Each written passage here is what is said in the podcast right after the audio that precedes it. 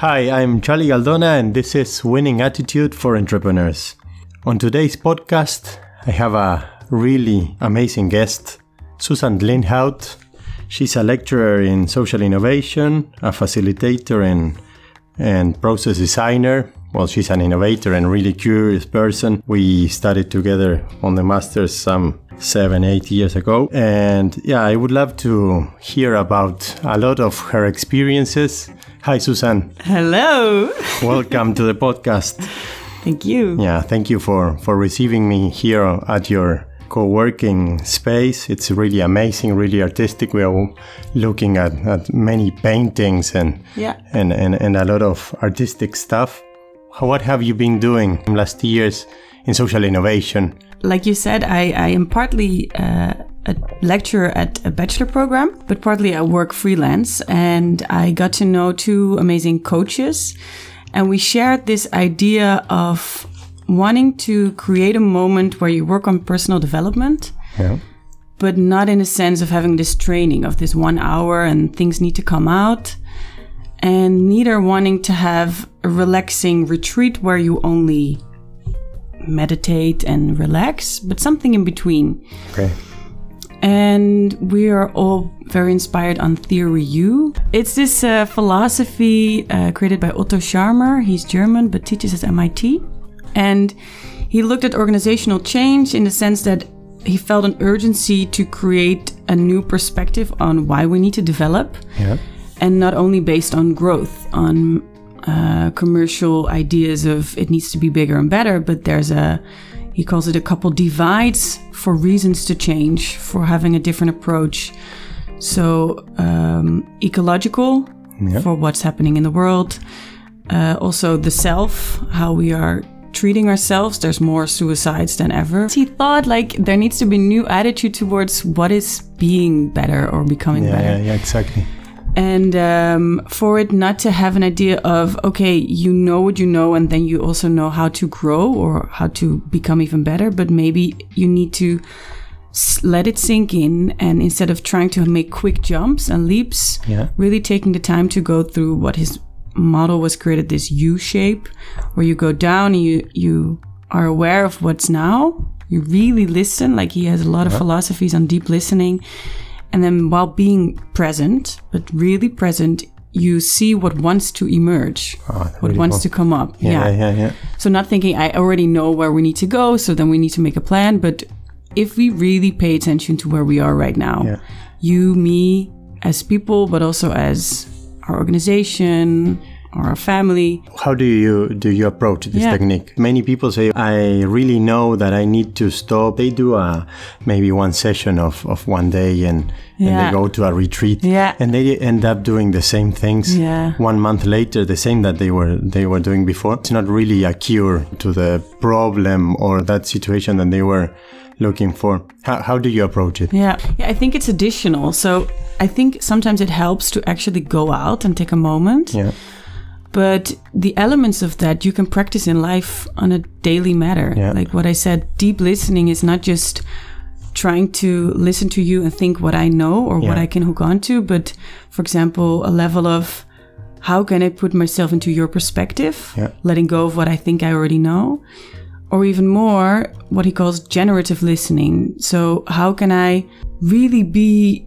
with you in this moment and I can be honest about what that does to me, but trying to let go of, I also want to make a, a cool uh, story, or yes, that happened to me too because this and this and that, yeah. or how can I really be here with you and see then what's happening? Yeah.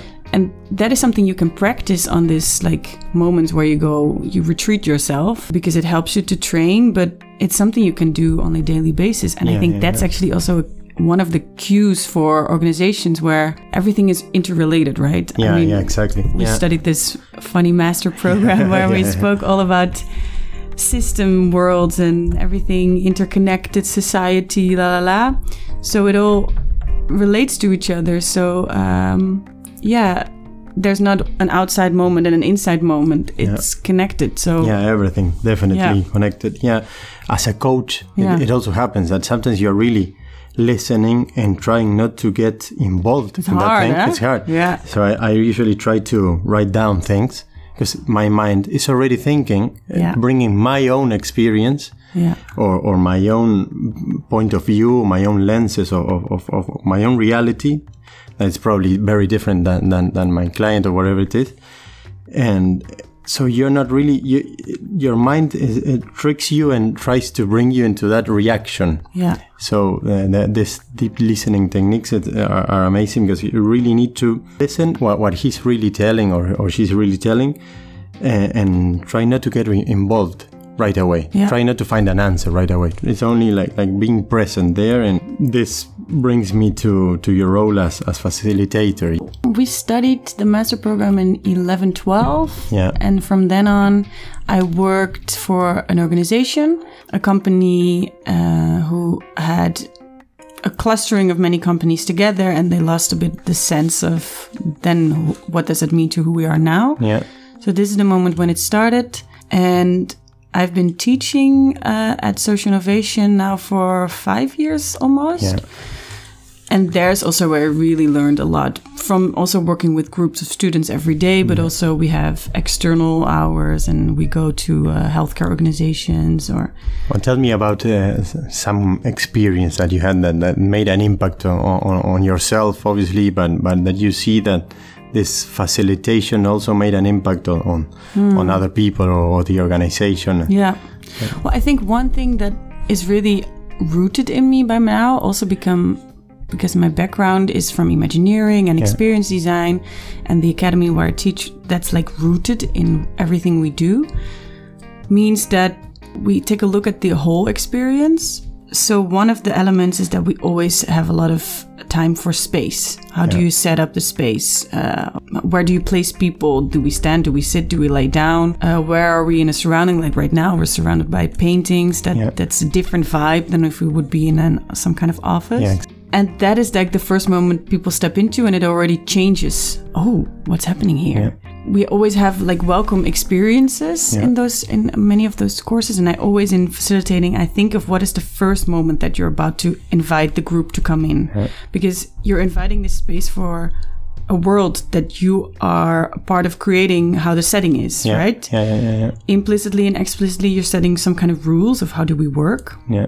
And you can say that, but you can also do it and show it. And um, a lot of organizations I listen to, they they have a management team and they think of, yeah, we want to have a creative thought on the future, and they sit in the same boardroom in the same space that they always do, but now they need to be creative. Yeah, yeah, it's really I see it a lot. All these corporations that I w- are wanting to innovate, they are, they they end up un- uh, understanding that they need to bring a team to this startup uh, place, yeah, and they end up hiring a, a, a, a little office at the co-working, yeah, and they send these executives there because they, they otherwise they, they are really contaminated on the on the on the headquarters on the big office for this leap of innovation that they are looking for.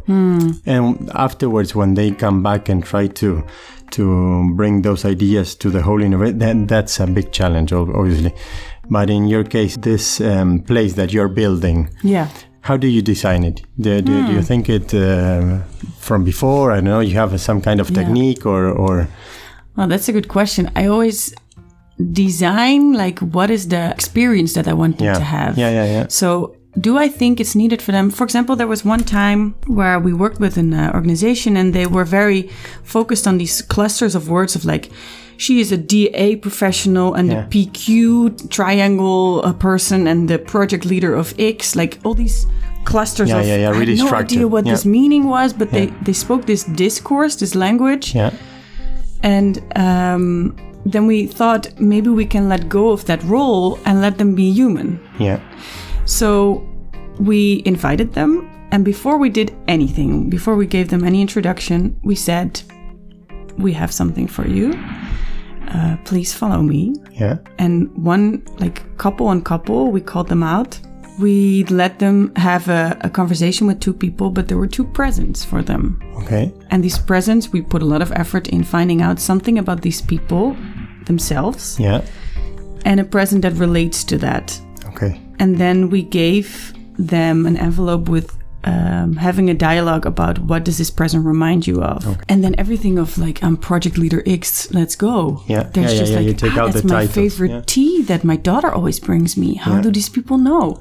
Wow, and then they start up having a conversation about their family, for example, or hey, this is a picture of my favorite holiday spot. So then there's a whole different idea of how do we interact with each other and what are we doing here Yeah. and then we came back and introduced the program and there's a complete different vibe a different starting point yeah, Yeah. definitely i try to bring everything that, that we are talking about on, on the podcast to have some connection with the Hmm. entrepreneurial world do you think that organizations need to try to obviously you need the structure there's some kind of hierarchy uh, otherwise it's a chaos in, in general besides all these tools that many organizations use like google and, and, and others Yeah. to try to engage people and, and, into this sense of belonging or whatever do you think we need to go a step back and get more human and, Yeah. and, and be more um, not not that much of, of, of this title that it's feeding my ego or something and, and try to step back and uh, who are Yeah. you really Yeah. the- that kind of question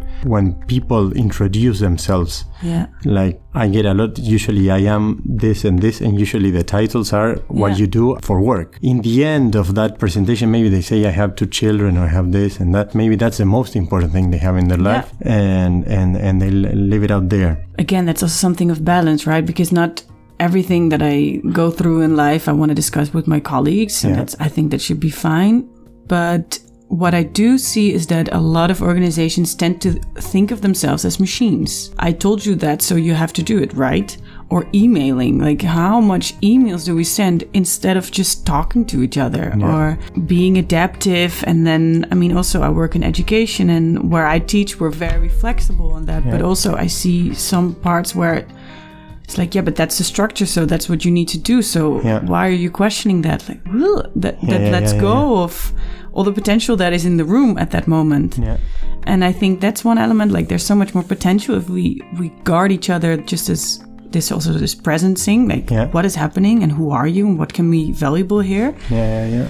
And also, um, I think often, not always, huh? really, not everybody needs to become the same again, but I see a shift that could be happening for the purpose of organizations. Like it used to be, um, um, one of my inspirations is uh, Laloux, his uh, book on reinventing organizations Okay. and where he also describes where how the purpose of organizations has been changing where it first was power. Like i'm stronger than you. Yeah, uh, we live in a stone age. I am bigger so you listen to me and that's very clear. Yeah, um, and then there was hierarchy like church and armies where everything is clear but uh, it's also clear that this is your role and this is what you do. And that's nice because it's organized but it again doesn't have all the potential of these people. Yeah. then there became this business orientation growth innovation fast opportunities bigger better then shifts also to a sense of community. Yeah. but we do it for the for us together. And he says that now we're in the shift of this more meaning making where we try to see value in what we do. Yeah, and uh, that it's not a division of this is what you do um, just because you need to get it done and then after that you can be having a, a comfortable life or a meaningful life and meaningful relationships. I think those can learn more from each other. And then we need to look at humans instead of parts of a machine. That's sometimes rooted so much in all these systems that are created. Like the other day i came back from this uh, a weekend trip with friends and kind of a festival and we went driving back from belgium and we crossed the mcdonald's. Yeah, and we said, okay, we're really hungry, so let's get some food. And then we were there was this machine that you you know you digitally make your order. Yeah. You get Yeah, a yeah. number and you wait for this number to be made. And there were 10, literally 10 people that we could see in the kitchen looking at the screen like, okay, when is my part of the order coming in? yeah, but there were so many people waiting and they they couldn't link anymore like they were so divided into no with this beep you go to the burgers Yeah. and if you don't hear the beep you don't do that because you wait for the beep yeah, and then everybody was waiting as well the customers as the people creating it. And then I thought this system is this is a moment where you see that the system is ruling the moment. Yeah, yeah, yeah. It's yeah, not anymore, hey, they came to eat, we have food. Yeah. But it's like, no, I'm stuck to my system. And, and if we ask them a question like, hey, I just saw that you were busy with my order, but I also don't see it anymore. What's going on? Yeah, I, I don't know. That's a, a really nice example because uh, it's one of the things that I I think about many times when we are talking about innovation and, and everything. And you go to organizations that are really nice and they are really iterative and trying to do new stuff and they end up executing and doing, actually prototyping and doing new stuff. But how do you bring this meaning, this, this, this meaningful experience to the trip, to the whole way of, of adding value and transforming the way you work into an organization like that? That is really uh, to, to McDonald's, for example, uh, that they need to do the hamburger this way. And there's a protocol of everything, like really uh, step one, step two, step three, and you need to do that. And you're you are not a machine because, Yeah. but, but more or less, Yeah. uh, you're probably in in 20, 30 years uh, will be substituted by a machine Yeah. to do those things. How do you? How can you bring this meaning into people that are doing this kind of jobs? the first thing that comes to mind is to have clarity also for the people who work there why we do what we do Yeah. and not to let go of that because in the end we need to know what we are creating and that's not order number 25 Yeah. that's um, fulfillment of food or a certain type of experience or whatever so i think that's part of it doing this kind of workshops that you do hmm. with people that are w- working on, on, a, on a job that, that is really structured like that. It will add value to the organization. But how do you manage frustration for hmm. those? Because they will say, I really love what you're saying about innovation. Yeah. But my job is really, it's really structured into a way that I cannot do much different. One thing that, that I would agree is it would be useless to give these people who are just staring at that screen a workshop on um, how do we want to become more human, Yeah. and then their boss is saying, "Okay, nice, you did the workshop. Go back to your screen." Yeah, exactly. And It's like no, then it doesn't work. So again, that's also connected. It's a, Yeah. a system that needs to to play a part in Yeah. that. So, for example, now uh, on behalf of the university, we we um, give trainings to a healthcare organization, mainly focused on elderly people, but also on social work. And uh, we give workshops to them to develop certain competencies that we think are relevant for this type of organizations. Uh, but we said we want to give those trainings not to a certain division. Yeah. We need a diverse group. Okay. So there's nurses, but there's also managers, there's finance people, there's HR managers, there's the board coming in, um, there's administrative people. So we really need a diverse group to also understand them because it's also, it can be tricky to be sort of um, arrogant and think, yeah, Yeah. we know that. You know, it's better to have this type of organization.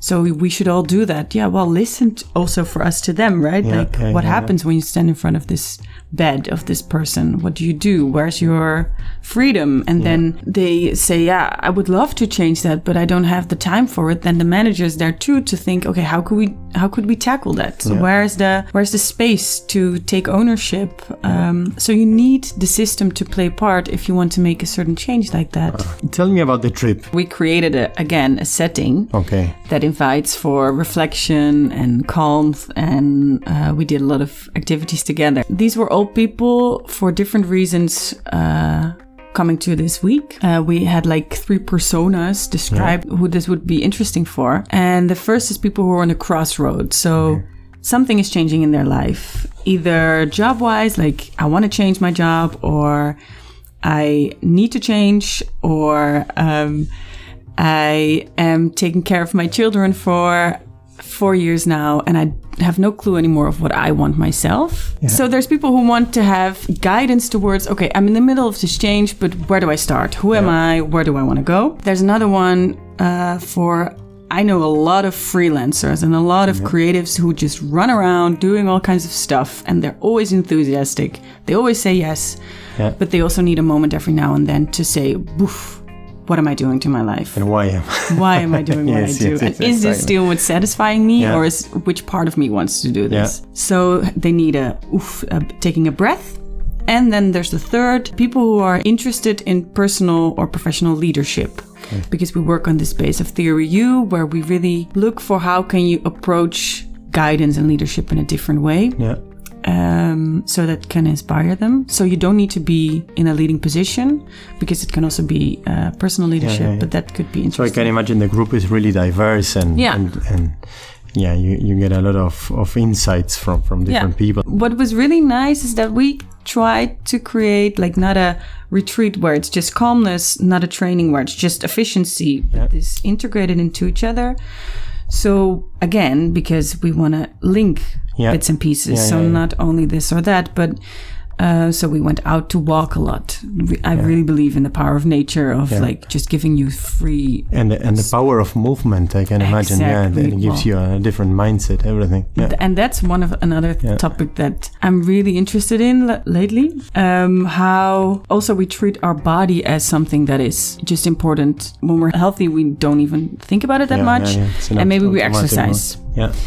and the rest we do with our mind. And I think there's so much potential in using your body awareness, Yeah. your body intelligence. Um, sometimes just by changing position, you have a different uh, feeling, but also listening to sensations you or you feel coming up or intentions. So we do that by movement in the sense of walking, but also I'm trained in embodied learning. Uh, by Paula Kolthoff. That is really focusing on how can you, without the head, follow also the body or synchronize body and mind. And that can be with small things like uh, checking in with yourself, but it can also be we did exercises where you let things emerge and then you later on think "Uh, exactly Yeah. I, I Yeah, yeah, already yeah. know it Yeah. but it Yeah, yeah, was my mind was running all the time in these circles but if i just do that exercise then something is very obvious i need to do this or i need to feel that so we used coaching walking nature calm and body. And you don't need to be like in a Yeah.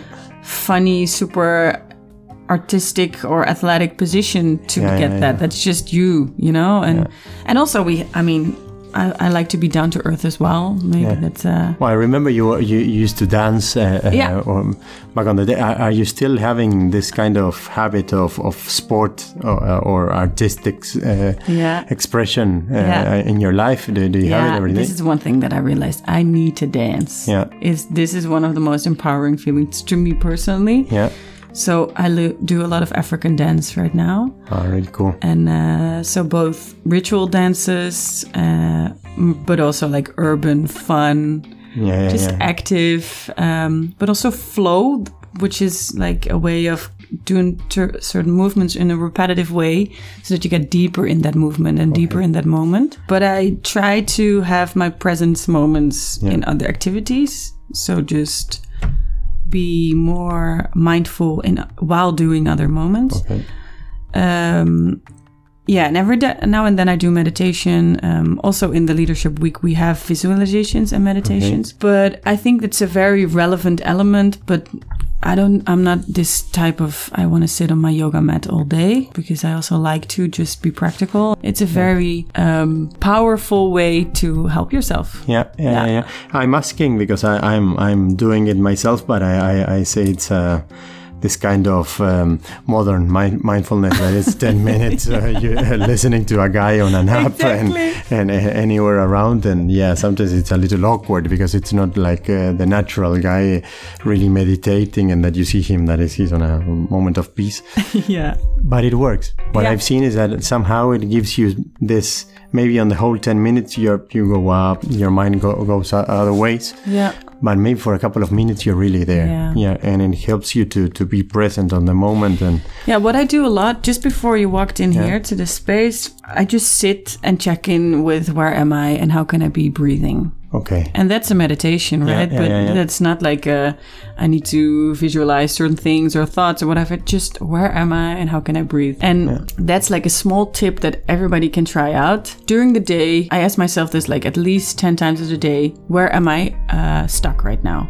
Like, where do I tend to have tension in my body right now? yeah, and see if you can breathe a bit to that. Like for me, uh, very often it's in in my stomach, in the top of my stomach. Yeah. When I'm nervous, in my chest. yeah, And it doesn't help if you just boost that Yeah, yeah, more yeah, and you yeah, yeah, cling yeah. onto it. But if you are just aware of it immediately, f- often it will go away already a little bit. And then if you breathe three times, then you're like, "Ah, okay, I'm just here waiting Yeah, for yeah, yeah. Charlie. There's nothing happening. It's just me. Yeah, exactly. Yeah. Stay there. The rest well, will come. I, I need to be in the moment and then I can be strongest. So I don't need to think of what needs to happen. Yeah. Yeah, that's a nice tip. This was a Winning Attitude for Entrepreneurs.